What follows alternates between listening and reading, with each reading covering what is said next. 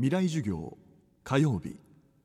チャプター未来授業月曜から木曜のこの時間ラジオを教壇にして開かれる未来のための公開授業です。政治経済科学思想言論文化。各ジャンルの指揮者の方々が毎週週替わりで教壇に立ちさまざまな視点から講義を行います。第3回今週講師としてお迎えしているのはお茶の水女子大学名誉教授で国家の品格の著者藤原正彦さんです。3月11日東日本大震災の渦中藤原さんは一冊の本を書き上げました。文春新書日本人の誇り。この本で藤原さんは日本人は戦後の歴史の中で誇りを失ってしまったと指摘しています。日本人の誇りとは何か？そしてなぜ日本人はその誇りを失ってしまったのでしょうか？未来授業火曜日2時間目。テーマは日本人の誇りです。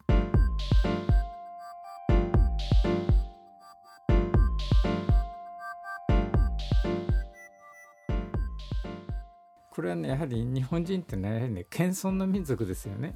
例えばねこれはね今だけじゃなくてね明治時代なんかでもね例えば日本のインテリに対してね明治の初めの頃ねヨーロッパなんかから知識人が来てね日本の歴史を教えてくださいって言うんですね。そうするとねその人たちがね日本には歴史なんてありません。これから始まるんですねって言ってるわけ。本当はそう尋ねるねイギリス人やアメリカ人やドイツ人よりもはるかに古い歴史を日本は持ってるわけね。圧倒的にヨーロッパなんて比較にならないですよ。こういう歴史を持ってるのにねみんなこうに謙遜してねうつむいてる。その謙遜っていうのは非常にいいですけどもねこれはねやはり自分の力をそぎますよね。例えばねもちろん自慢するっていうのは良くないですよね。これは日本人は非常に自慢するっていうことはね恥ずかしいことと思って。しかしアメリカ人は自慢するってことはこれはねフランクなことであると。自分の気持ちに忠実なことであると。評価してるんですね。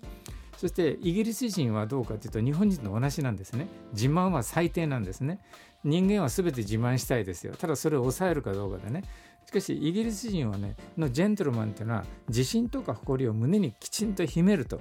そしてその上でいろいろ謙遜すると。これがジェントルマン。日本人はその土台までがね自信と誇りさえも失っていると。こういうことなんですね。でこれはやはりねそういうことをきちんとね自信と誇りになるようなものを教え込まないと正しい歴史を知るっていうことで初めてね正しい日本の文化とか日本の生んできた文明七大文明の一つを日本を生んできたわけどのような文化とか芸術とか文学とか科学とかこういうものを生んできたかとこういう祖先に対する誇りねこういうものを歴史に対する誇り文明に対する誇りこれがないとね世界を胸張って歩くことすらできないんですね。